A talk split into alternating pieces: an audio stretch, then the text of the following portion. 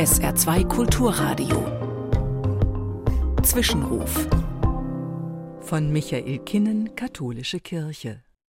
Ein jüdischer Wunsch zum Geburtstag lautet bis 120. So ein langes Leben wünscht man sich dort. 120 Jahre Leben, also gefühlt bis unendlich. Schon klar, dass das meist nicht hinkommt, trotz aller medizinischen Fortschritte.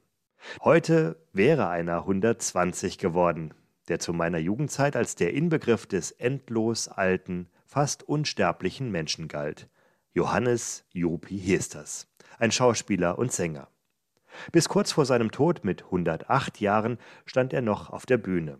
Aber 120 Jahre, das hat bisher fast noch niemand erreicht.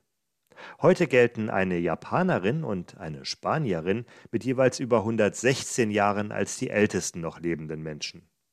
Der gute Wunsch, dass jemand doch bis 120 leben solle, ist auch weniger das Erreichen einer Zahl. Es ist eher der Wunsch nach einem erfüllten und guten, unbeschwerten und glücklichen Leben. Und so hat der jüdische Geburtstagsgruß Atmea Ve'esrim Shana bis 120 noch eine kleine Abwandlung.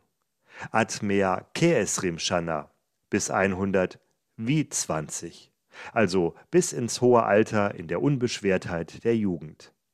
Ich finde das einen schönen Wunsch, gerade weil er nicht dem schneller, höher, weiter Rekordstreben verfällt, sondern das Leben in Fülle meint.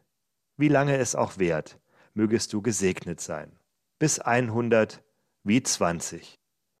Allen Geburtstagskindern heute wünsche ich einen glücklichen Tag, einen zuversichtlichen Start ins neue Lebensjahr ob 20, 40, 60, 80 oder 100 Jahre und gerne auch bis 120.